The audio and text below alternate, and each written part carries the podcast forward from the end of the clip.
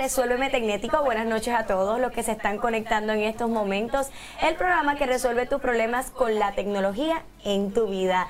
Conmigo, acompañándome como siempre, jueves tras jueves. Pues, nos acompañamos los dos, Wilton Vargas, experto en tecnología, y Lexa Marimato, esta su servidora, mira, que le explican a Roya Bichuela lo que Wilton trata de contarles con cada una de estas cosas. Oye, Wilton, tenemos un programa bien variado. Y para ello, antes de comenzar y que se enteren de todos los temas que tenemos a nivel de tecnología en el mundo, quiero que empiecen a compartir con la tía, con la abuela, con el amigo, con el sobrino, con todos porque la tecnología ya es una extensión de nuestra vida, ya es parte de nosotros y es importante que ustedes estén al día y que también puedan contestar sus dudas, inquietudes, porque para eso está diseñado este programa, para que ustedes estén acá con nosotros, envíen sus preguntas y nosotros poderles contestar. Recuerden que estamos en vivo, saludos a todos los que están en YouTube y también en Facebook Live. Wilton, cuéntame, ¿cuántos pues, temas estaremos tocando hoy? Pues eh, hoy vamos a estar hablando sobre un evento muy importante y es el World Pass Password Day o el Día Mundial de la Contraseña del Password. ¿Por qué es importante hablar de esto? Pues mm. te vas a enterar durante nuestro programa eh, y te adelanto de que eh, estamos encaminándonos hacia un futuro donde no existan los passwords. Así que, ¿de qué se trata? No te lo puedes perder. Ya mismito eh, te vamos a estar hablando sobre eso. También se va a estar llevando a cabo en la próxima semana un evento importante de Google que es el Google I.O yo tuve la oportunidad antes de la pandemia de pues eh, visitar eh, Mountain eh, View en California, que es donde se lleva a cabo este evento para conocer de cerca cuáles son las novedades que Google prepara en esta época del año. También el cable de 159 dólares que Apple vende y que tú te preguntarás, ¿pero qué tiene ese cable? No, tiene que tener oro. No, no, bueno. Algo este, tiene. Algo tiene porque está, mira. Te adelanto algo, tiene oro. Quédate para que te enteres. Exacto, Así que todo eso y por supuesto, lo más importante de este show, tus preguntas. Así que, como muy bien dijo Alexa, háganle caso a ella, no me hagan caso a mí. Ah. Compartan, denle share a este programa para que llegue a más personas porque aún a 10 años de su existencia que cumplimos este año, hay mucha gente que no lo conoce, que no sabe que todos los jueves a las 8 de la noche. Bendito, no hemos podido ayudarle con los problemas que tienen. Posiblemente por eso es que todavía tienen problemas. Así que compartan y no dejen que la gente ande perdida por ahí, desinformada. Lo peor que puede pasar. Resolveme Tecnético acaba de comenzar. Exacto. Y eh, antes de formalmente eh, entrar en el tema, yo, esto es un momento muy especial Primero porque en toda la existencia de Resuélveme Tecnético es la primera vez que tenemos audiencia en vivo en nuestros estudios. Y yo quiero darle un gran aplauso de bienvenida a nuestros amigos que vienen desde La Plata, Maryland, que están visitando Puerto Rico, Harold Montilla y su hijo Jean-Luc Montilla. Así que ahí, están ahí este, en el área. Así que bienvenidos a ambos. Gracias por estar aquí. De verdad que este, eh, lo agradecemos muchísimo y, bueno, para nosotros es más que un honor, es un privilegio tener eh, que ustedes hayan decidido compartir este rato con nosotros aquí en vivo, en directo, a todo color y en persona. Estamos aquí, oye, emocionados como primer programa, básicamente. Así que eh, tenemos temas interesantísimos y lo más importante, volvemos a decirlo, porque es tus preguntas. Exacto. Y antes de empezar a recibir las preguntas de nuestra audiencia, Lexa Marí Matos Vargas. Vargas, importantísimo. Sí, porque si es Vargas tiene que ser bueno. Ok. El password es algo que tú entiendes que para ti es una chavienda, una cuestión molestosa o es algo que simplemente si ustedes quieren que me dejen todo el programa hasta las nueve, podemos hablar de cuántos passwords yo he tenido, yo he perdido, cuántos no recuerdo que puse, las preguntas de seguridad que, que son bien lindas y bien especiales y de repente cambiaste de administración o, o cambiaste de... ¿Y cuál es mi mejor amiga? Es que ya yo me peleé con esa, pero es que no me acuerdo cuál fue la mejor amiga que puse en el password. De repente te vuelve. Y son una locura y cada vez tenemos más password, más lugares donde tenemos que escoger el user y el password. Esto es pan nuestro de cada día. Entonces uno tiene como anotadita el note, ¿dónde fue que yo apunté? Todavía yo tengo amigas y personas eh, allegadas a mí que me dicen, Lexa, olvidé mi password, no sé cómo recuperarlo. A este nivel que a lo mejor uno pensaría, cualquier persona puede entender cuál es el proceso. Hay personas que tienen sus dudas y se trancan y vuelven a hacer otra cuenta y se quedan eh, con 20 cuentas, 20 emails en el espacio sideral porque olvidaron su password. sí. Así es la cosa. Sí, entonces pues eh, para muchas personas el asunto del password se convierte en un, problema. Porque este, eh, eh, es eso que tú dices, tienen que estar utilizándolos en un montón de sitios cada vez que creas una cuenta, porque no se recomienda, bajo ninguna circunstancia se recomienda el tú utilizar el mismo password en diferentes cuentas.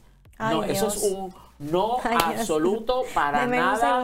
No, eso no se puede hacer. Entonces, es, entonces que la industria... que sería, te hackean todas las cuentas Claro, con uno, ya averiguaron uno, pues ya un pescadito. Exacto. Entonces, el Día Mundial del Password busca eh, concienciar sobre eh, la importancia de que tú eh, utilices todos los, todas las herramientas a tu haber, todo lo que tengas a tu disposición para que tus passwords sean seguros y que no se conviertan en un problema peor que la mm. solución. Claro. entonces, este, pero antes quiero compartir con ustedes eh, datos interesantes sobre el día del password, que los, queremos poner en pantalla para que ustedes vean de lo que se trata. No sabía de la existencia de esto, Wilton. Ah, bueno, o sea, pues. no sabía que había un día, ¿verdad? de pues esto tan doloroso para algunos.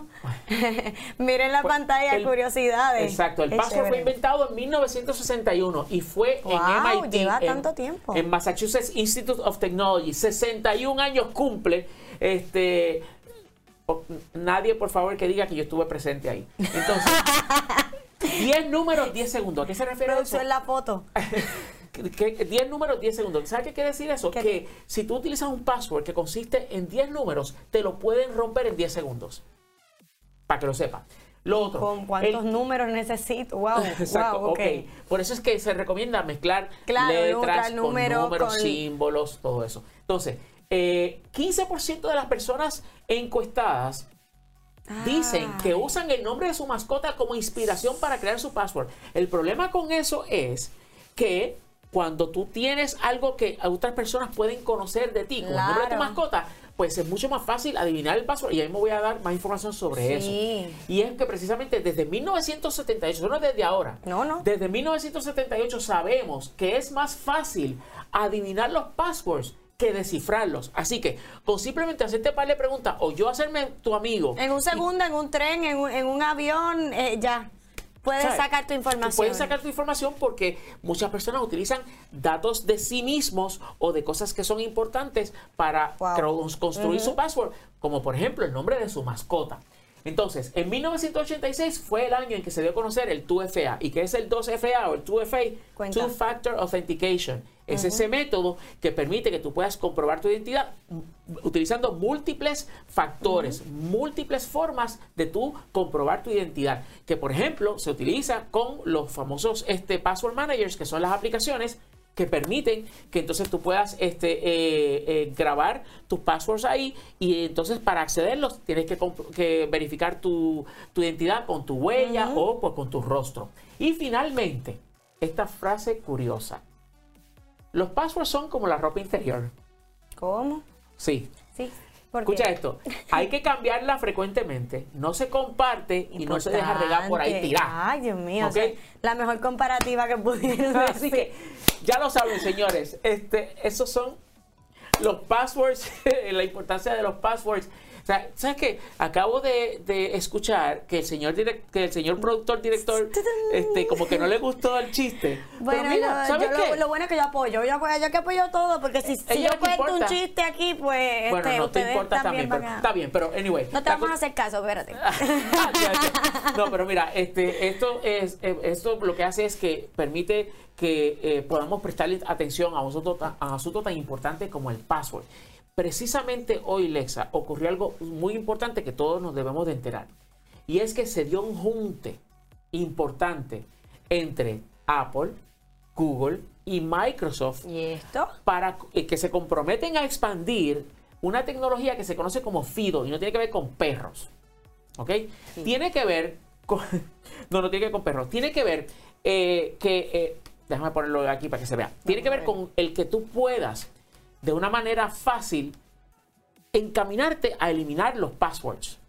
¿Cómo? Una vida sin password. Sí, sí. Eso y entonces ocurrir. ahí tenemos el anuncio que eh, pues, eh, se hizo hoy eh, eh, como pues, en ocasión del el día del password. Entonces, esto lo que significa es que estas compañías se están comprometiendo y lo voy a llevar hasta el final Claro. para mostrarles unas, unas ilustraciones que creo que van a, a- a- Mm, permitirme dar el mensaje mejor. claro. Ok. So, entonces, mira esta ilustración. La idea es que tú puedas, con, en un solo lugar donde tú tengas, por ejemplo, tu huella dactilar o tu rostro, por ejemplo, este eh, Face ID en Apple, etcétera, que eso pueda servir como la llave o la forma de tú crear cuentas, la forma de tú este, eh, hacer sign in, o sea, entrar a un site con el cual ya tú hayas creado una cuenta. Y que no sea como que, ok, yo voy a entrar a este website, voy a crear una cuenta, tengo que crear un nuevo password. No. Simplemente, como lo voy a mostrar aquí ahora en la próxima eh, ilustración, la forma como ellos quieren que funcione la cosa es que, por ejemplo, estás creando una cuenta en un sitio para comprar o en un sitio este, eh, el, el que sea que necesitas entrar y Sí, que password. necesitas uno. Olvídate de crear un password para esa cuenta en ¿Cómo? particular.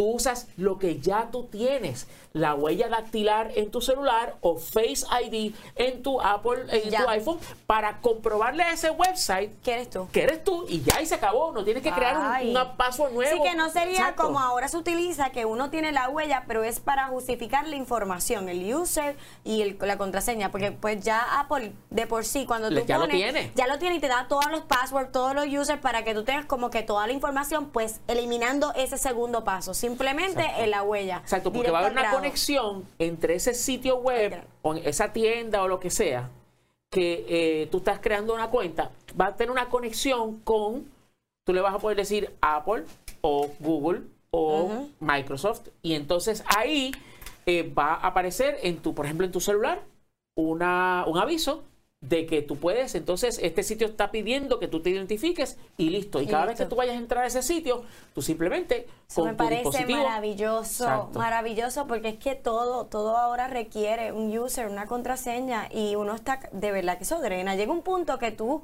hasta le huyes. Dice, ay, ¿sabes qué? No voy a inscribirme porque no quiero hacer otra vez el protocolo, el proceso, porque pues a lo mejor lo que necesitas es algo básico, y te pide el user y crear un user exacto y la verdad es que este cuando nos vemos en esa situación que tú muy bien describes donde tal vez es para una tontería pero hay que crear un username y un password realmente es, es engorroso el asunto. Esto lo busca solucionarlo y llevarnos a ese futuro donde no tengamos que utilizar el password sino que por medio de diferentes fa- factores existentes ya en los equipos que utilizamos todos los días, se facilite el acceso y la creación de Bueno, cuentas. que empiecen ya. Exacto. Y, exacto. Y FIDO quiere decir Fast ID Online. Eso es lo que quiere decir la, las siglas de FIDO. Fast. ID Online. Así que, señores, este, necesitamos Estamos de que... aceleraditos este, en, en eh, tiempo, cositas que, que a lo mejor uno no vislumbraba que iba a pasar rápido.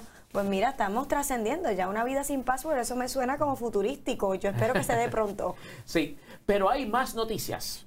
¿Cómo? Hay, más, noticias. Hay más. Y es que este, Google también aprovechó hoy, 5 de mayo. Pero ellos, ellos zumbaron todos los comunicados Sí, no, hoy. eso fue, ol- olvídate, eso fue este, Release the Hounds. se emocionaron. Mira. 5 de mayo.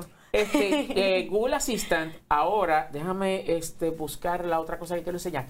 Ahora permite que tú puedas, eh, que tú puedas autorizar a Google Assistant a que examine tus passwords y cuando encuentra uno que haya sido comprometido, o sea, que haya sido parte de una brecha de password donde se sabe ya este, que, que eso está pues por ahí corriendo, pues que tú puedas de- darle la autorización a Google Assistant para que cambie los passwords por ti y tú no tienes ni que hacerlo. ¿Cómo? Es un Un paro. Mira, te voy a enseñar que este te tweet. ayude con eso. Yo lo necesito de que ya, para Eh, ayer. eh, disculpa, si tú no usas Google Assistant y usas Siri, pues está frita. Yo- Pero puedes usar que- Google Assistant en tu iPhone. Pero es que yo ni a Siri la llamo. Ah, es que de verdad que Sí, Siri es, sí. bendito Es es, Siri. Ella tiene, ella tiene, ella tiene, Ella tiene eh, problemas. She has issues. Ella tiene problemas. Pues mira, No ahí tenemos, este, gracias a. Max Winback, que está en Twitter como Max Winback, eh, tenemos esta ilustración donde muestra cómo es que va a funcionar en Google Assistant el proceso. Chrome, el navegador Chrome, tiene que ser con Chrome, no puede ser con Safari si estás en el iPhone. Pues encontré un password que está a la libre porque fue parte de, una brecha de seguridad.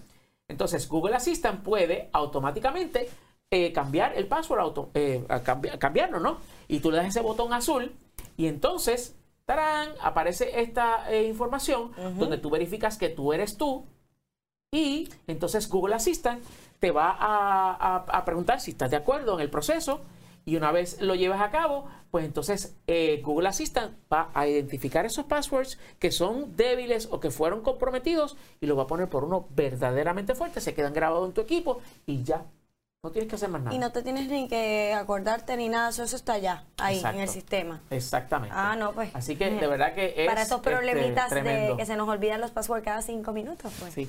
Pues, y, ese, y esa es la. Ah, esa es la meta. Eh, eh, exacto, gracias. Esa es la meta. La meta es quitarle a la gente de encima lo problemático que son los passwords, porque mientras más difícil es, difícil, complicado y este engorroso sea un proceso, menos seguro es. Porque la gente dice, ay, ay, ponle cualquier cosa ahí, ay, ponle un nombre, ay, ponle esto, ponle uno, Claro, para no retener tanta información, a lo mejor dicen, no me voy a acordar si no es tan básico, pero el problema es que estás pensando en ti, pero no estás pensando en los malintencionados que quieran entrar a tu cuenta. Y que tú tengas el mismo password, easy para todo. Así que hay que tener cuidado. Pero, Wilton, ¿cómo nosotros podemos eh, ayudarnos a a lo mejor en unos pasos para evitar tener este eh, inseguro nuestros equipos ahora con, lo de los passwords, tener esa seguridad. O sea, ¿qué pasos podemos seguir para tener un password seguro y, todo esto? No sé. Mentira, mentira, sí sé. Ok. Lo primero es. lo primero es tomar esto en serio. Necesito ayuda. lo primero es tomar esto en serio. Es en serio. En, eh, detrás de un password está tu vida, están las fotos de, de la gente que es importante en tu vida, de las cosas que son importantes en tu vida, están los documentos que son importantes en tu vida, está todo aquello que básicamente define quién tú eres detrás de un password. Y si ese password es seguro, es como por ejemplo, si tú si tuvieses, eh, dejases la, la, puerta abierta o sin, este, sin seguro. Eso es importante que tú tomes en serio el asunto de los passwords para ayudarte en lo que nos deshacemos de los passwords utiliza una aplicación para manejar los passwords, como LastPass, este, OnePass, o sea, hay un montón ahí gratis que puedes implementar desde ya. También, si no quieres utilizar una aplicación, los mismos navegadores te, te proveen, en el caso, pues, por ejemplo, de Chrome, te provee para almacenar tus passwords ahí y ayudarte en la creación de passwords. Así que todas esas dos cosas son súper importantes, son pasos sencillos que no te cuestan nada para que realmente puedas aumentar la seguridad de tu información, evitar que te roben la información gracias a un password que no es seguro. Así que es súper importante que lo tomes en serio y que orientes a las personas en tu familia a decirle, no cojas lo del password en chiste, pon un buen password, usa un password manager para, este, eh, para manejarlos y para que no se te olvide y activa las funciones de seguridad, como por ejemplo lo de eh, eh, comprobación de identidad múltiple o two-factor authentication, que permite que tú puedas, cuando vas a entrar a sitios como por ejemplo tu banco, este, eh, tus cuentas eh, importantes, pues que puedas comprobar tu identidad, ya sea por tu huella dactilar o por, por, tu cara, exacto, por Face ID o ese tipo de cosas. Es importante, hazlo, hazlo y Sigue mi nariz y te serás feliz. Importantísimo. Y más importante también es que envíes tus preguntas. Mientras creamos ese grado de conciencia el Día Mundial del Password, es importante que no tienes que solamente mandar preguntas relacionadas al tema que vamos a estar tocando la noche de hoy, sino que puedes enviar alguna, alguna duda que se surja en estos momentos. Puede ser con algún problema que tienes con el vehículo, con tu teléfono, con el printer, con algún, eh, ¿verdad?, ser tecnológico en tu casa. Tenemos neveras inteligentes, microondas, bueno, un sinnúmero de artículos que eso es tecnología y a veces nos dan unos dolores de cabeza. Queremos que envíes tus preguntas y que es importante que todos los temas los tocamos. El gaming, eh, las computadoras para las personas que utilizan eso para su trabajo. ¿Tienes alguna duda que te está creando problemas a la hora de trabajar? Envía tus preguntas que estamos listos para responderte. Así es, así que eh, ya sabes que tenemos eh, toda la, intención y el deseo de contestar tus preguntas sobre tecnología. Así que vamos con la primera. Ya ¿te estamos parece? listos para contestarte. Vamos a ver de quién se trata. Reinaldo Rosado, saludos a todos, incluyendo a Harold Montilla y a su hijo, ahí ya saludando a nuestro público. ¿Cuál de los password generators eh, es bueno, seguro? Y que nos cuesta tanto la anualidad y que no cueste tanto la anualidad. No sé. Sí, este, porque Vamos a ver. mira qué es lo que pasa. eso, Mucha Los gente, generadores de password. sí, mucha gente utilizaba LastPass porque era buenísimo, este, y pues te ofrecía muchas, muchas funciones y flexibilidad sin tener que pagar. Desafortunadamente, pues la compañía decidió cambiar de rumbo y entonces ahora solamente te permite es que escojas si lo vas a utilizar o en la computadora o en el celular. Si quieres utilizarlo en ambos lados, pues entonces tienes que pagar. Y pues... Ay, no, no, no. Entonces, mira, de todos... Pequeño detalle. Sí. De- sí. Pues mira, de verdad que de todos, el que a mí me gusta recomendar y que es bastante flexible sin caer en lo, en querer sacarte la cartera este del bolsillo. Es- accesible para utilizar. exacto. que sea útil y, y no te quedes sin, sin tu platita, que es importante. Exacto, pues One Password, que lo tenemos aquí en la pantalla. One Password es eh, buenísimo, te da las funciones que son las más importantes, este, sin que tengas que ya recurrir a pagar. Claro, si pagas, no solamente pues ayudas a mantener esto funcionando. Que, que aprovecho la oportunidad para, para decir esto. Eh, el asunto de, de que las cosas sean gratis es muy bueno Mm, pero ya está más que comprobado de que no, no siempre algo que es gratis es sostenible, uno, y dos, algo que es gratis no siempre te beneficia de verdad a ti, porque si no lo pagas tú, alguien lo tiene que pagar. Y si no lo paga alguien, lo estás pagando tú con tu información o con algo que tú estás dando. Así que eh, sa- sabemos que dentro que, que los presupuestos están difíciles y más en estos tiempos que las cosas han subido en todos lados, pero si hay algún servicio, si hay algo que para ti es súper importante, que es algo que te hace la vida más fácil, que hace que eh, verdaderamente pues, pues disfrutes de utilizar la tecnología y te piden algún tipo de pues de pago o algo así que tú puedas, que tú puedas eh, asumir, pues mira, hazlo, porque eso ayuda a mantener eso funcionando de la forma que a ti te gusta. Claro. Las cosas no suceden en el vacío, así que toma en Lo consideración. barato sale caro y lo que y una buena inversión siempre es recomendable, siempre y cuando Sí, nos claro, agilice la vida, claro, claro. como lo hacemos en nuestro diario todo el tiempo. Y- y- tenemos tenemos una próxima pregunta por ahí. Ya Ah, están bueno, sí. lanzándola. Este, voy por ahí. Pues entonces, este One Password, así mismo lo consigues. Esa es la página que yo que estamos mostrando ahora. Este, esta aplicación, pues viene con todo lo que tú necesitas para ir. Ahí está Nacha. Ah. Ahí tenemos. Nacha, te me fuiste. Sí, no, Regresa. es que queríamos pues mostrar un poquito más de la Ah. página de, del, del one, de mi recomendación, Sí. que es, así se escribe, One Password, como lo ves ahí, onepassword.com, llegas ahí y lo puedes este, eh, obtener gratis. Y Entonces, tienes también para, para tratarlo un tiempo por si acaso Exacto. quieres explorarlo Lo tratas como gratis. siempre el y hay, y hay este, una versión gratis. Pero mira, por 3 dólares al mes, 3 dólares al mes, que estamos hablando de eh, una 36 dólares al año, aplicacioncita. 36 dólares al año, puedes tenerlo y tienes ahí todo lo necesario. Y si lo quieres para toda la familia, mira, para una familia de 5, 5 dólares al mes, que son 110 dólares al año. Ya, quiero el de cinco. No tengo cinco Bueno, familias, sí. pero ya lo, porque es que está media, es una mega ganga. O sea, realmente Sí. está espectacular. Esperamos que- haber contestado tu pregunta y que puedas resolver tu inquietud. Tenemos la próxima pregunta ya. Vamos allá con la próxima pregunta, que resuelve Tecnético, el programa que resuelve el problema con la tecnología en tu vida. Así voy a leer yo esta pregunta. Nacha González, tengo un disco externo que mi Mac lo reconoce, pero cuando lo utilizo, lo quiero utilizar con Lightroom, el programa no lo reconoce y tengo problemas con el Strash Disk Sí. Full. Espero haber dicho eso bien. Sí. ¿Qué puede hacer? ¿Qué, qué puedo hacer? ¿Qué puede ser eso? Pues mira, Nasha, el problema que tú estás teniendo con ese eh, disco duro, tal parece que es algo que es más bien como una especie de aviso. Como que te está avisando como que eh, algo me pasa y este, no sé, yo tú deberías prestar atención. Básicamente lo que quiero decir Alarma es que, roja. sí, que ese disco duro está presentando problemas y entonces eh, lo, a lo que ella se refiere con lo de scratch discs es que Se hay programas que tú le dices, eh, por ejemplo, tú tienes el disco duro principal, ¿verdad? Y tú tienes un disco duro adicional, externo.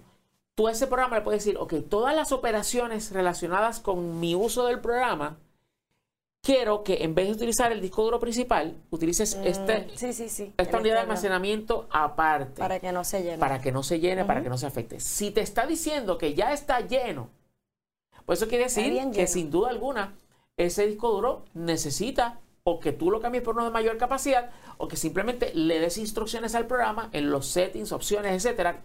El Lightroom no, no lo Yo conozco para decirte exactamente cómo llegar allí, pero eh, sí sé que ese tipo de programas provee una forma para decirle, ok, el Scratch Disk, vacíamelo, vamos a empezar desde cero, este, y entonces de esa manera se, eh, se hace más espacio en el disco duro y además de eso también, pues mejora y hasta posiblemente extiende la durabilidad de tu disco duro hasta que lo puedas cambiar.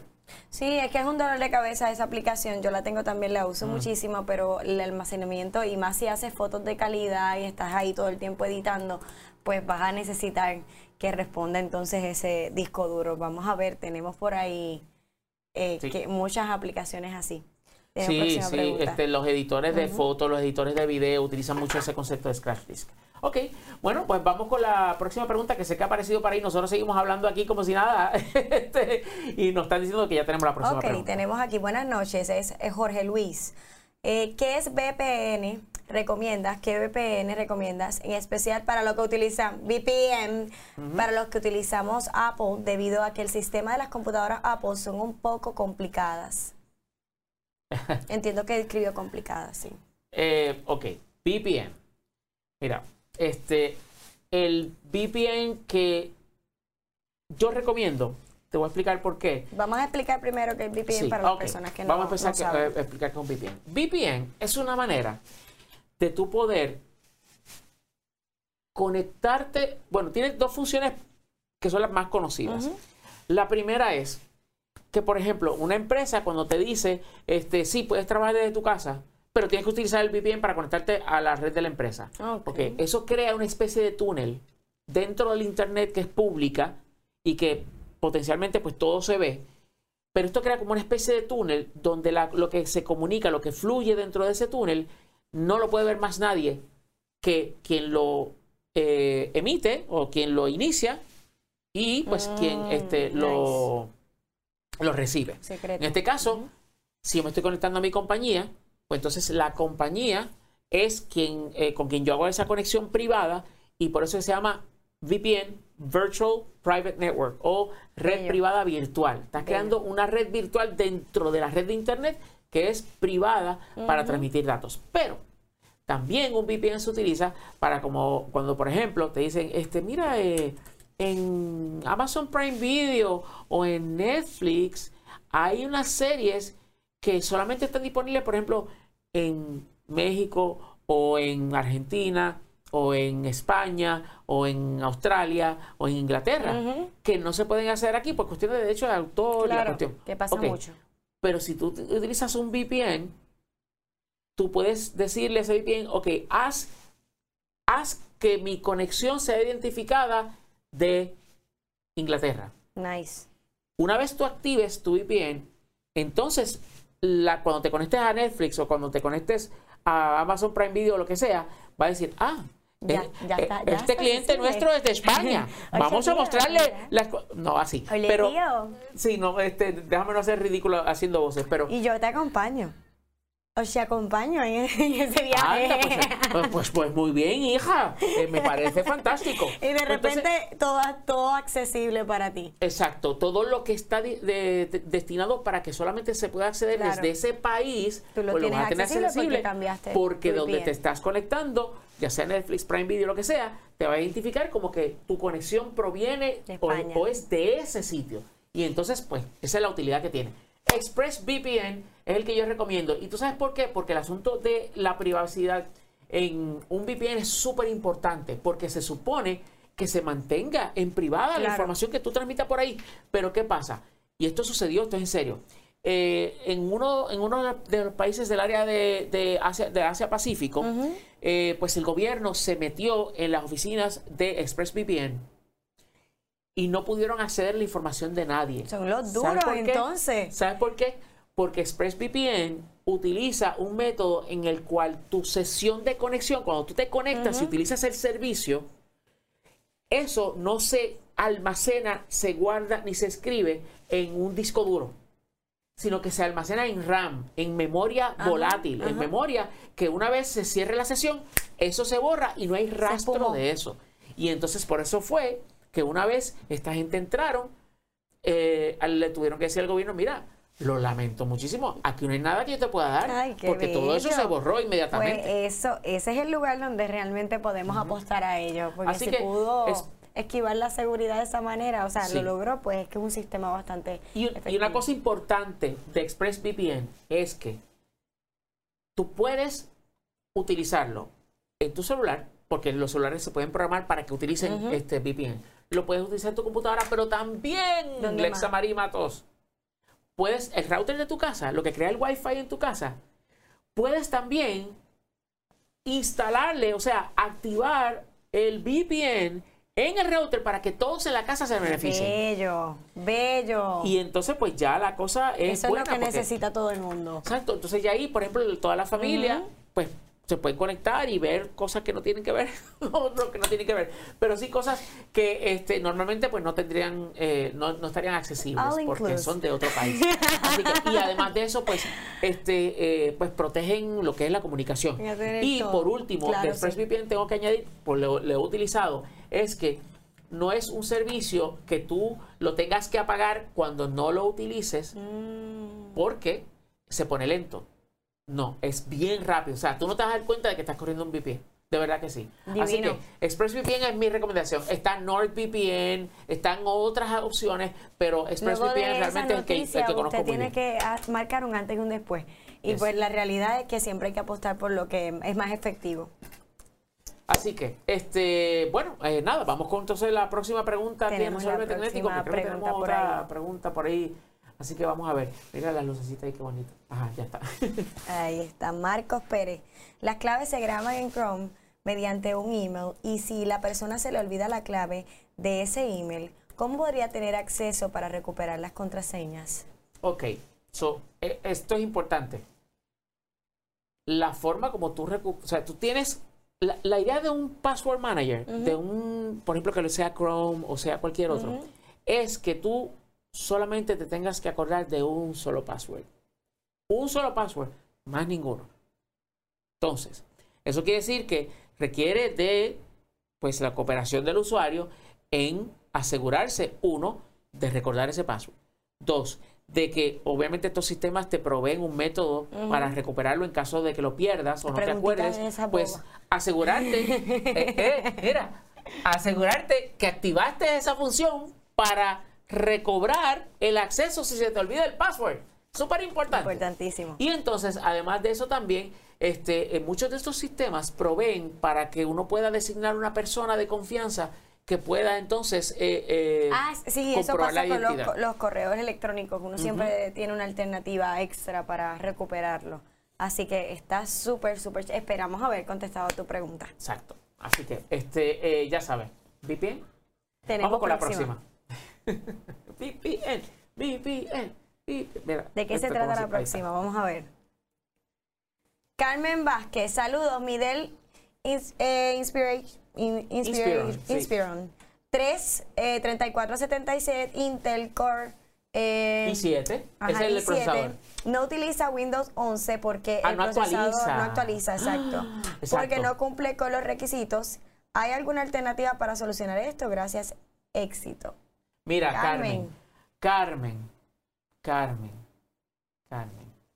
Está siendo víctima de una de las cosas más que más furia me da de Microsoft en estos días. Que evoluciona muy rápido. No, que Microsoft les salió de, no voy a decir de dónde, le da la gana de decir, ah, este, ahora Windows 11 este, tiene que cumplir con estos requisitos mínimos o si no, no. Y quedan como atrasados. Y te digo una cosa, Apple es famosa por eso. Apple Sí. es famosa por un día decirte, ¿sabes qué?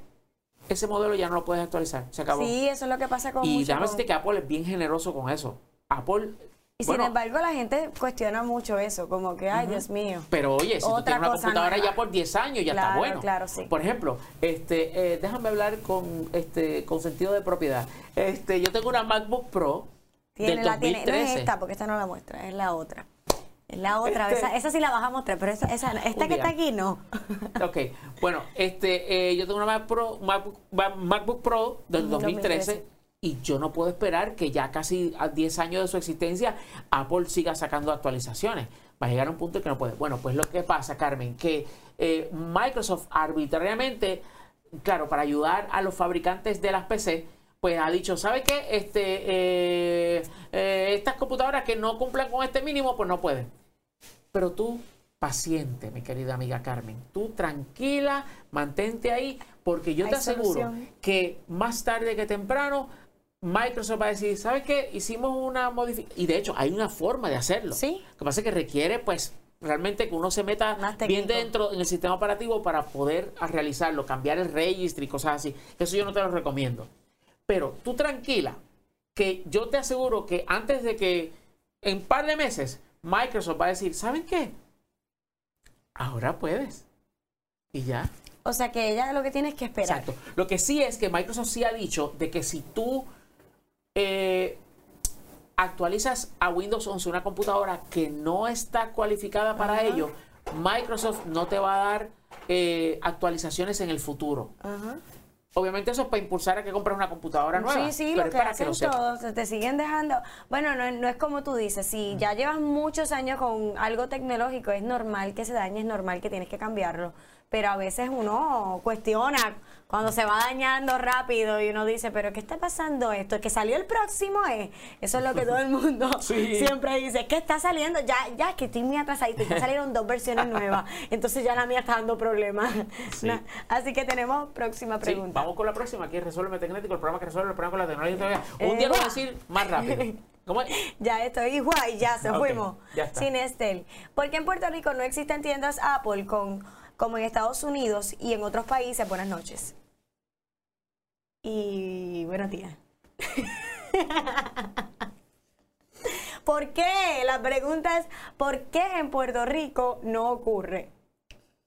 En el resto del mundo. Voy a dejarlo así para que la gente haga memes y eso. Ok. Sí, no sé. Eh, Puerto Rico ha decaído en calidad de vida y en un montón de otros factores. Eso tiene que ver con política, eso es la realidad. Punto. Simplemente el Puerto Rico de ahora no es el Puerto Rico de antes. Por ejemplo, en el 2006, a mí me consta y me lo comprobó nada menos que el exgobernador de Puerto Rico, Alejandro García Padilla, de que en efecto Apple habría de, eh, estaba considerando para aquel tiempo establecer en Puerto Rico un Apple Store, mudar su oficina de manejo de Apple Latinoamérica a Puerto Wow. Rico y además de eso eh, comprar eh, una fábrica, unas instalaciones para convertir una fábrica que era una farmacéutica en una fábrica de eh, fabricación de uno de los componentes de Bluetooth para los Ujú. subproductos. ¿Y qué pasó? Uno, que pues, pues hubo el debacle financiero que comenzó para esa década.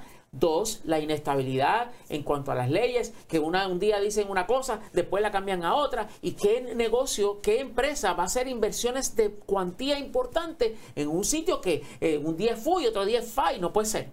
Entonces, ¿qué pasa? Eh, eso, en conjunto con otros factores que tienen que ver con pues, la disminución de la, de la población en Puerto Rico, hace menos atractivo para un lugar como este el que empresas vengan y se establezcan aquí. Les voy a decir algo que yo no sé si esto se sabe, pero miren, miren la, el- la desesperación. Es, más, es que no puedo decir el mall, pero Mm. Diablo, es que no. Ok. Eh, ni aún con la oferta más increíble que ustedes puedan imaginarse. Por ejemplo, yo soy una tienda y yo existo en, eh, en- en- me quiero establecer en este mall.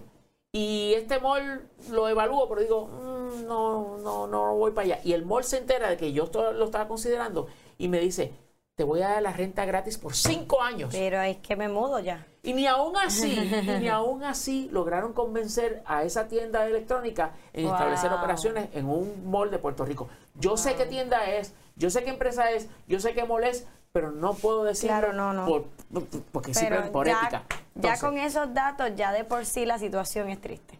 Y entonces, y entonces, pues, ¿qué pasa?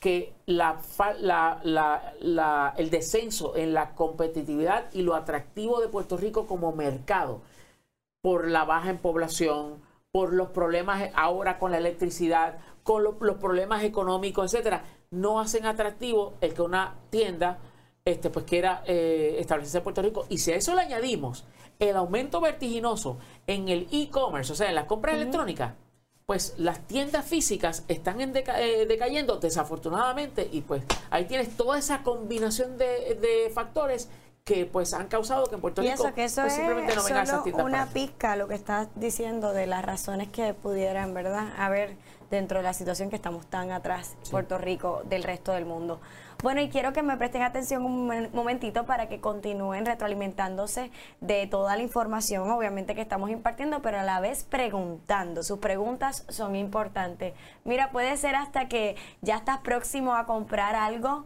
El Día de las Madres como buen puertorriqueño es ya es el domingo, pero sabemos que como ah, buen puertorriqueño ya tú estás todavía pensando qué regalar porque tú a lo mejor vas a ir el sábado a comprar regalo y eso es normal. Así que si a lo mejor quieres regalarle a mamá algo algo tecnológico y tienes duda y necesitas algún review, necesitas que te demos este, una recomendación de algo que quieres comprarle, este es el momento. Envía tu pregunta a ver si entonces Wilton te puede recomendar una alternativa mejor para mamá. Así Vamos para la próxima pregunta. Vamos allá. Y te, digo, este... ¿Ya le eh, compraste regalo a tu mamá? Eh, no. Eh, ah, yo estás atrás. Yo ya estoy mejorando. Mejor vamos con la próxima pregunta. Mira, hasta, el productor está preocupado por el regalo de la mamá. Entonces, Aníbal Díaz. Tengo problemas con mi celular al conectar mi celular al auto por Bluetooth. La persona me escucha con eco y entrecortado. Un celular nuevo Samsung y Toyota indica que es la red del ah, celular. Ay, Aníbal, mira, este, no eres la única persona que se ha eh, enfrentado a ese tipo de situación. Me ha pasado a mí este, que simplemente el Bluetooth no funciona bien. Desafortunadamente, eh, es muy, hay cosas que se pueden hacer, pero son muy pocas. Y creo que no te van a gustar. Es posible que ya tú, por ejemplo, hayas tratado, Aníbal, de eh, pues simplemente pues, borrar la conexión entre tu radio, del radio de tu carro y el celular. Si no lo has intentado, hazlo. Bórralo allá, bórralo en tu celular y establece esa conexión nuevamente. Si lo has intentado o si no te funciona, no te resuelve el problema, entonces ya en ese caso tienes que verificar de que no hayan actualizaciones para tu celular y para tu carro también, para el radio del carro. Porque déjenme decirles una cosa, el, el Bluetooth es como cualquier otro programa recibe actualizaciones para mejorar su funcionamiento. Así que puede ser que haya o una actualización para tu celular o una actualización para el radio de tu carro o las dos cosas. Así que verifica si en efecto, este, eh, si en alguna de esas dos, pues este, eh, te aplica. Si aún así no se resuelve el problema, me temo entonces que lo único que, queda, que resta por hacer es pues hacer un full reset, o sea, borrar completamente el celular para que se reinstale todo el sistema y ver si con eso se resuelve el Bluetooth. Y te lo dice la voz de la experiencia porque una vez lo tuve que hacer y eso fue lo único que me funcionó para resolver el problema. Wow, wow. Así que ya yo pasé por ahí y pues, pues te, lo advertí que no era como que muy chévere la cosa. Pero tú, voy a ti. Y si no te funciona, pues vuelve aquí a Resuelve Tecnético y le buscamos la vuelta. Oye, mira, Wilton, Wilton, te pregunto, tenemos un evento por ahí que escuché, Google oh. I.O. Sí, ¿verdad? Sí, pues mira, resulta ser que antes de eh, la pandemia yo tuve la oportunidad de, eh, pues como parte de tecnético.com, Cuenta tu experiencia. Este evento que se llama Google I.O., que es un evento que se lleva a cabo en mayo, todos los meses de mayo, donde Google presenta a los programadores, a los diseñadores, a los eh, creadores de aplicaciones. A los maracachimba. Exacto. Los que hacen las aplicaciones, pues este, todo lo nuevo que está disponible. Y ahí estamos viendo imágenes que nosotros captamos eh, cuando estuvimos allá en el este eh, eh, anfiteatro de Mountain View. Lakeshore, creo que se llama. Mira, ahí estoy yo este, haciendo un reportaje para Telemundo. Este, y entonces, pues, en ese evento, Google pues presenta diferentes características y diferentes, este, diferentes iniciativas. Y ahí yo pude, por ejemplo, montarme en el Polestar, que es el automóvil este eléctrico este, que es la división de Volvo de automóviles eléctricos solamente. Pude ver, pues, por ejemplo, cómo podías utilizar realidad aumentada en tu celular, pues, para pues, comprarte unas tenis y ver este, cómo te funcionan y verlas, pues, por ejemplo, cómo lucen al lado de la ropa con la cual lo quieres este, parear. Este, y ahí estoy yo hablando desde de esto. Y entonces también, eh, pues, presenta cuáles son las novedades que vienen. Bueno, pues esto es, va a ser el, la semana que viene que se va a estar llevando a cabo este, y, se transmite, además de verdad, eh, para las personas, es solamente si viajas, no, no hay un lugar donde podamos ver el evento, solamente es exclusivo, es público, ¿cómo es el, la accesibilidad al evento? Sí, ellos, eh, eh, el, el, discurso principal, el keynote, pues lo transmiten y para que cualquiera pues, persona lo pueda ver y nosotros pues obviamente pues vamos a estar este, haciendo lo necesario para que ustedes puedan, lo podamos ver juntos. Claro.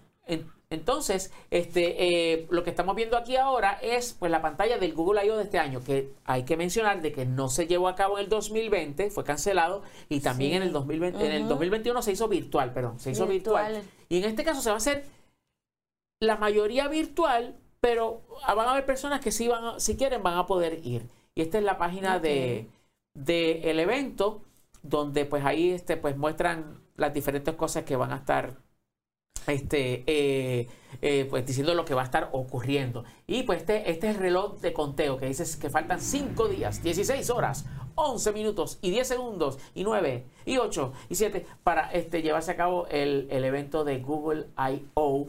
donde esperamos a que Google anuncie a Sergio Pérez. No. Este, ¿Cómo? Pero que va a anunciar. Sergio, no te vayas, que vamos, vamos, contigo ahora. Ya mismo. Este, pues es donde se espera que Google anuncie formalmente la competencia de Google directo. Entonces tú sabes que está el iPhone de Apple y están los celulares Pixel de Google. Pues entonces están el Apple Watch de Apple, pero de Google no hay nada. Quien ha tirado este reloj inteligente ha sido Samsung, Fossil y otras compañías. va a salir. Motorola, etcétera. Pues ahí es donde se espera que haga el debut el Pixel Watch. O sea que es importante. Y déjeme decir una cosa. Eh, por favor, señor director, si puede poner mi cámara. Gracias. Vamos a ver. Ok.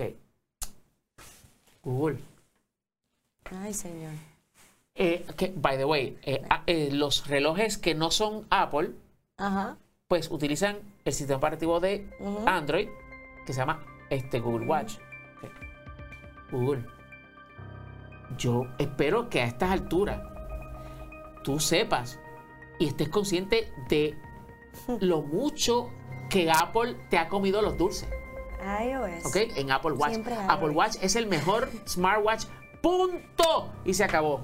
Productor está grabando este programa. Y este hemos visto, y hemos visto cómo han salido relojes inteligentes con Android que no dan la talla, que no dan el grado, que son marca Acme, marca Great Value, que no tiene la durabilidad de batería, que no tienen las funcionalidades que compiten con Apple Watch, que Apple Watch le ha hecho así, le ha pasado el rolo en particularmente funcionalidades de salud, que hay gente que ha dado testimonio de que el Apple Watch le ha salvado la vida. ¿Y qué tienen ustedes para decir? Un pepino angolo. Así que más vale que este Pixel Watch sea la hostia, joder. Porque es que si no compara, no le, le llega los talones a Apple Watch, yo no vuelvo a comprar un reloj inteligente con Android no vuelvo. Se acabó. Mire, yo tengo el fósil. a ver si prende y se ve. Ok, ahí se ve. Ok, si yo tengo el fósil que es con Android, con, eh, este, Google eh, Wear, que es como se llama. Si ese Pixel Watch no es la madre y le ronca la carabina a todo lo que hay por parte de Apple, olvídense, tiren la toalla, apague y vámonos. No hay nada que buscar. Retírense con dignidad. Bueno, y en otros temas tenemos otra pregunta aquí. Dale. tenemos una pregunta que vamos a responder nuestra última pregunta. Dale. Oye, antes de una que no se va a escapar Wilton de ella. Sergio Pérez, saludos, buenas noches. ¿Qué piensas de los dispositivos para hacer un Apple CarPlay de alambrado o Weird a uno wireless? Eh, Wired. Wired. Pues mira, este Sergio, Weird es raro. a veces es weird, la tecnología es bien es weird, weird cuando- bien, bien weird. Ok, mira, este, yo entiendo de que lo ideal es que tu radio, el radio de tu carro, ya provea para ello. Y a lo que él se refiere es a que eh, esa forma de utilizar nuestro celular con el radio de nuestro carro, eh, que en el caso pues de Apple pues se llama CarPlay, en el caso de Android pues entonces se llama eh, Android Auto, o Auto de auto. Pues al principio tenías que conectarlo por cable, cable USB, porque no podía ser inalámbrico. La tecnología ha evolucionado y hoy día pues se puede. Lo ideal es que el radio, que es quien tiene que tener esa función, ya lo tenga. Pero si tienes algún dispositivo que lo pueda hacer y que pueda servir de intermediario, yo lo, lo utilizaría como última opción. Porque lo ideal es que el radio del carro sea quien provea eso. Yo tú verifico con el manufacturero de tu auto si hay algún tipo de eh, forma de eh, hacer el upgrade para que entonces así puedas tener este, el- la conectividad inalámbrica, ya sea de Android Auto o de este, CarPlay de Apple. Pero a mí me parece muy bien. Que te resuelvan. pues, ahora, yo no conozco de ninguno que pueda realizar esa, esa función intermediaria. No conozco de ninguno, pero si lo hay, pues entonces definitiva- definitivamente es una opción cuando todo lo demás pues no es posible. No es posible, bueno, ahí de lo imposible. Vamos a ver si esta vez es posible poner música de tensión en estos momentos. Ay, Para mí, ¿pero por qué? para, qué? mi momento. Ah, ok, dale. El momento donde Wilton es espectador, esperando tu pregunta clavazona. Esta pregunta clavazona debe ser sumamente difícil.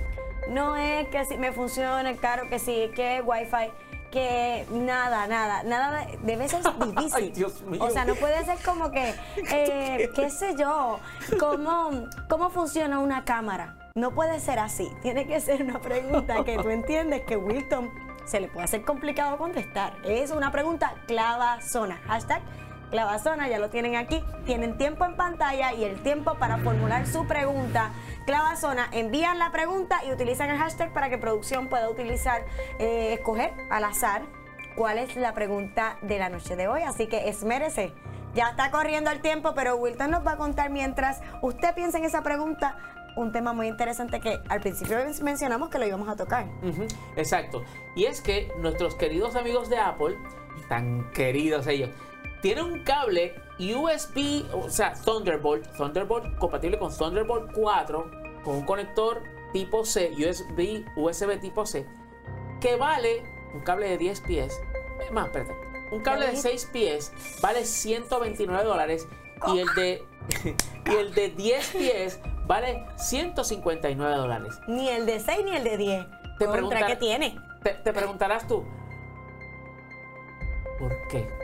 Bueno, hay cables y hay cables. Y viniendo de una compañía como Apple, que tú sabes que los cables de cargar, de, el, de, el de cargar el celular se rompen como Sí. si fuesen un chiste. Sí, sí, sí. No Pues- lo puedes doblar, no, es una delicadeza. Sí, eso es que olvídate Ah, que por más que le hagas rollito y le, le tengas esa paciencia, hay quien guarda hasta la cajita, siempre pasa algo con el cable. Exacto. Pues entonces resulta ser que viniendo de una compañía como esa, pues tú dices, ¿para qué yo habría de pagar 159 pesos por un cable? Bueno, pues este cable, quiero que sepan una cosa. Eh, eh, sí, tengo break. Este, es, en el caso de USB-C, es súper importante que tú sepas que no todos los cables funcionan bien y que hay un maldito lío con el asunto de este, los cables que son USB-C, que te digo que eh, es un- hay veces que tú terminas botando el dinero y hay que invertir en buenos cables. Bueno, pues entonces ese es un video este, del canal de YouTube de, déjame, pues déjame dar el crédito como se merece, Charger Lab, en el cual, pues él está mostrando ese cable de El Apple video, que ajá. vale 159 dólares. ¿Es negro ahora? Es negro, pero es braided. Eso quiere decir que tiene una cobertura de tela que lo hace más Wow. resistente. Pero chévere. Vamos a ver cómo luce el cable. Vamos a ver- cómo luce el cable por dentro. Mira la construcción del cable. Y entonces. Ay, espérate, que lo brinqué este, antes de tiempo. Ok, ahora. Ahí está. Entonces, y mira la construcción del cable, cómo tiene este, eh, esta cobertura de aislamiento. Me dio un dolor cuando lo rompió. Bueno, pero no son tus chavos. No son tus chavos. Pues todo esto es el aislamiento que el cable tiene y consiste de nueve cables dentro. ¿Ok? Entonces, pero esa no es la parte más interesante. Vamos a ver cómo luce el conector por dentro. Vamos a brincar allá. Y mira, ese es el conector USB-C.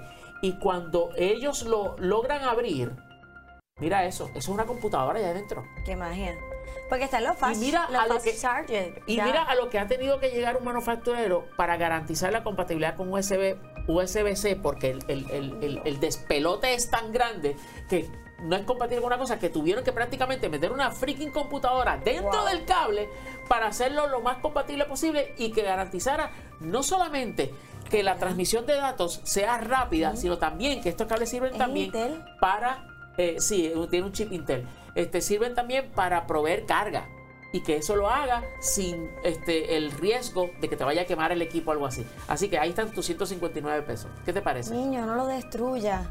No lo destruya. Bueno, me parece que cada vez es algo nuevo referente a los cargadores del sistema iOS. Pero pues ya tenemos la pregunta clavazona elegida y vamos allá. Yo quiero ver. Producción, sorpréndeme. ¿Estamos ready? Ay, Dios mío, esta pregunta clavazona. Espero que. Ok, Daniel Santiago, saludos. Mi primera pregunta, bienvenido. Es su Bienvenido, primera, bienvenido. pregunta clavazona. Yes. ¿Será la, será, ¿Será la realidad virtual, el metaverso, el próximo, o el metaverso, el próximo paso para la humanidad como lo fue la radio, la televisión, las computadoras y la internet en sus comienzos? Uy, es una pregunta profunda. Sí. Daniel, yo pienso que sí, pero contrario a como ha ocurrido en ocasiones anteriores donde han surgido tecnologías que han revolucionado el mundo, yo no creo que esto va a ocurrir en menos tiempo que se tardó, por ejemplo, el smartphone, la computadora personal, la internet.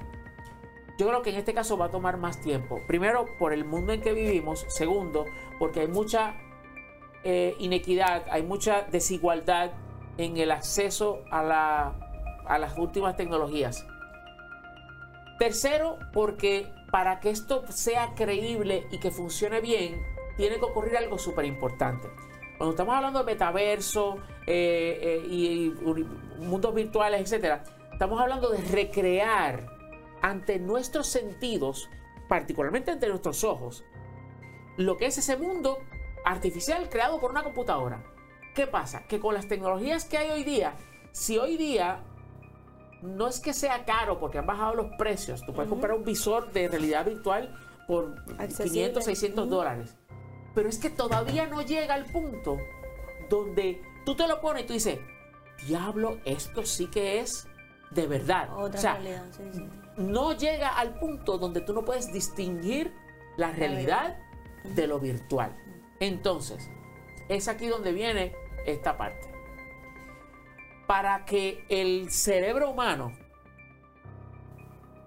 pueda tener de frente un monitor, por ejemplo, un monitor, un televisor, y decir, diablos, eso es un cristal lo que hay ahí, o sea, o ahí no hay nada, o estoy viendo una imagen tan y tan real Claro. que no la puedo distinguir, no la puedo distinguir entre sí. del- de, lo, de lo verdadero.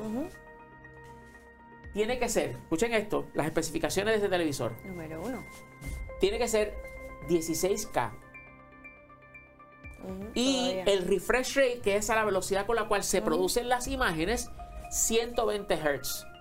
En comparación, hoy día estamos en 8K, en 4K, perdón, que eso es lo que todo el mundo tiene. Claro. 4K, y lo más que podemos subir es a 120 Hz. ¿Ok? Pues entonces estamos hablando de, de 16K a, dos- a 120 Hz, que no es lo mismo que el 4K que tenemos ahora, que es la resolución del, del- del Claro. monitor, a eso es a lo que me refiero. en un visor para eh, eh, eh, zambullirte en la realidad virtual, tú tendrías que tener una pantalla aquí de 8K y otra aquí de 8K, cada una corriendo a 120 Hz. Está heavy. Y entonces, entonces, es que ahí que tú tú estás entras contando aquí. en una situación donde tu cerebro dice, diablo, yo no puedo reconocer, o sea, esto que yo estoy viendo, esto es, esto es verdad. Sí. Pero para llegar a eso, el costo todavía es súper alto. Y esa es la otra razón por la cual yo creo que todavía falta muchito, muchito, muchito No, y que para que realmente... porque si es así están rompiendo cosas con los visores, eso yo no me quiero Ah, no, pero esos son imaginar. otros 20 pesos, No, que es son- que, y- pero es que da miedo la tecnología y sus avances a veces es algo que, que hay personas que pues a lo mejor no esté tan preparada o por lo, por lo que tú dices, distinguir la verdad de la realidad y con los avances que vamos. Exacto. Así que interesante, pues sí, está el Bu porque siempre contesta, siempre tiene algo que decir, siempre cerramos el programa con la pregunta clavazora airosa. Todavía no hemos logrado que se quede. No ha ocurrido. Bueno, pero Wilton, Venga, pero ¿para qué equipo tú juegas? Porque tú Wilton, sabes, yo siempre te estoy apoyando el programa, todo el programa, pero llega la pregunta Mm. clavazona y ese es el momento donde producción y yo Ya, nos juntamos. Sí, sí, ya. Eh, ellos me hablan por aquí y me dicen, empieza a unirte a este equipo. Y yo me, me, me alejo de los Vargas. por un microsegundo, por un microsegundo. Bueno, barbaridad. esto es Resuelve Tecnético, el programa que resuelve los problemas. Cuando lo empiezas a decir igual de rápido que tú, voy a ser bien bueno. El programa que resuelve problemas con. No, voy a seguir practicando. Esto es Resuelve Tecnético, el programa que resuelve tus problemas con la tecnología en tu vida. Uh, ¿Viste? Mi nombre es Alexa Marín Matos y siempre acompañado de. Wilton Vargas, que te Así. dice, muchas gracias por tu sintonía, dale share, comparte, comparte, comparte, porque hay mucha gente que no Bien nos conoce importante. y que queremos que tú seas parte de nuestro equipo para dar a conocer Resuélveme Tecnético. Así que, Hasta la próxima.